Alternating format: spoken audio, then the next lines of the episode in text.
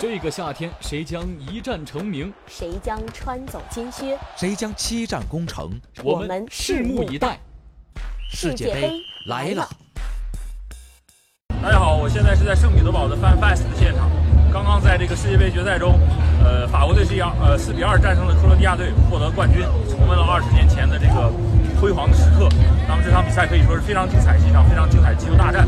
我们说我们在这个圣彼得堡的 FanFest 现场观看了比赛，气氛也是非常的热烈，有上万名球迷涌入了这个 FanFest 现场，大家无论国籍，无论呃无论说是男女，都是非常的开心，在一起这个盛宴。我们说这场比赛也是世界杯决赛历史上可以说是非常精彩的一场比赛，和去年四年前德国队经过一百二十分钟一比零战胜了阿根廷队的比赛不一样，这场比赛是一场不折不扣的这个对攻的大战。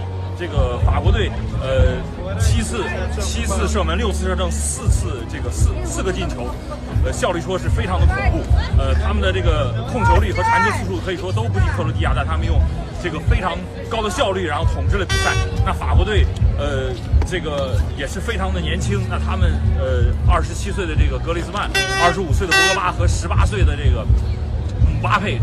他们都会成为这个未来四年甚至八年法国队的中坚力量。可以说，法国队，他们的这个辉煌才刚刚开始。呃，他们能否创造一个王朝，卫冕世界冠军，甚至说能够这个有更大的这个突破呢？呃呃，值得让人这个拭目以待。那克罗地亚队在连续打了三场这个加时赛之后，能够呃最后能够这个还能够打成这样，还能够这个。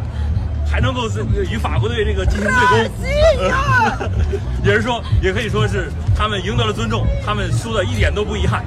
那么世界杯这场世界杯的盛宴，呃，已经慢慢的这个落幕了。然后大家这个享受了一届非常精彩的世界杯，呃，可以说我们非常期待四年之后的世界杯，大家再次相会。谢谢。